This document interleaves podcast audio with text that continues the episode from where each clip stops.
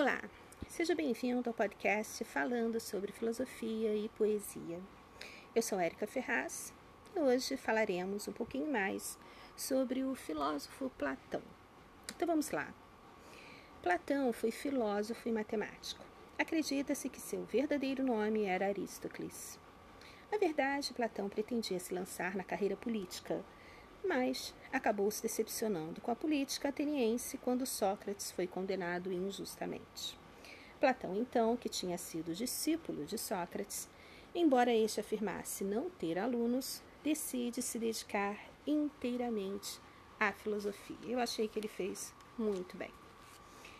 Ele se devota, então, aos ensinamentos de Sócrates e se aperfeiçoa cada vez mais nas lições de seu mestre. E aqui a gente deixa um muito obrigada, Platão. As obras de Platão foram escritas sob formas de diálogos, sempre apresentando Sócrates como personagem principal.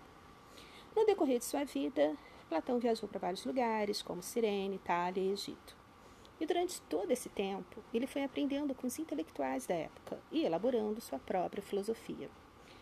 Platão pertencia a uma família aristocrata ateniense. Ele recebeu uma educação que incluía aulas de leitura e escrita, música, pintura e poesia. Platão fundou em Atenas uma escola de filosofia chamada Academia, e Aristóteles foi um de seus discípulos. Aí, lá na academia, eram desenvolvidos estudos nas áreas de filosofia, ciências, matemática e geometria.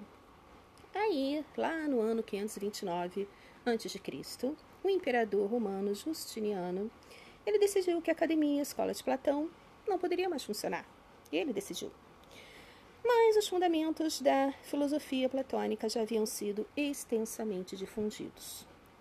E a gente tem aqui aquela célebre frase de Platão que nos leva à reflexão: as coisas desfazem-se em pó e as ideias ficam.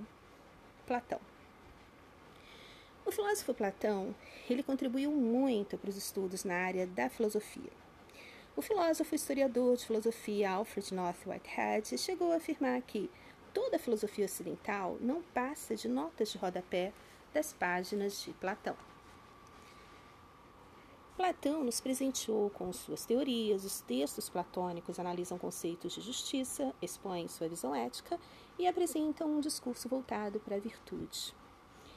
A obra mais famosa de Platão, A República, trata de assuntos como a organização de uma cidade e o papel que cada pessoa tem dentro dessa estrutura social. Nesta obra, A República, o filósofo Platão aponta as consequências desastrosas sofridas por uma sociedade em decorrência de uma política exercida sem equilíbrio. Muito atual, né? Consequências estas que colocam em risco toda a estrutura organizacional da sociedade. Bem, é isso aí, né? Platão ainda foi mais além. Ele fundou uma escola para que o conhecimento fosse explorado, um espaço para novas descobertas no campo científico, nas áreas de filosofia, matemática, astronomia e artes. A academia era um estabelecimento educacional que proporcionava uma formação filosófica, científica e política a jovens atenienses. A academia foi a primeira instituição de ensino superior de grande importância para a história do pensamento da filosofia ocidental.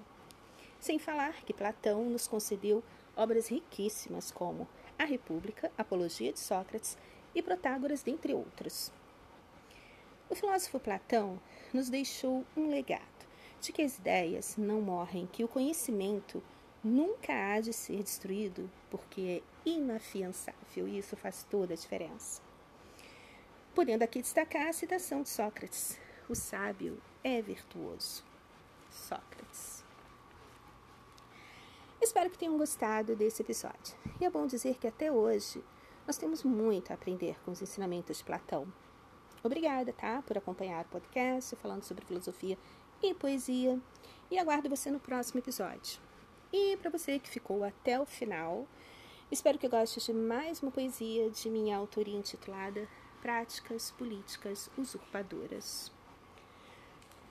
Práticas políticas usurpadoras. Vós deteriorais espaços úteis e desconstruís condições lícitas. Ditatorialmente, apropriai-vos de tantos intensos amplos e afundai-vos em águas rasas sem tocar o chão. A superfície não é o bastante para quem descobre o infinito. O que se revela suficiente é a medida certa da bondade. O que partilha e abriga, o que sobeja e se reparte. E quanto a vós, prósperos usurpadores, a vos reunir em ilhas que se concentram num todo, tendes estado apaziguando distâncias, aproximando vassalos em suas greis. Portanto, que vós sejais avisados. Ainda existe harmonia na democracia, à espera do canto do pássaro, para preencher o espaço na excelsitude de uma nação. E assim, ressurge o que se utiliza em águas limpas, superfície plena, bondade que se realiza, longevidade à democracia, longevidade à Constituição. Obrigada por ter escutado o podcast falando sobre filosofia e poesia. Até o próximo episódio. Até lá. Tchau e obrigada.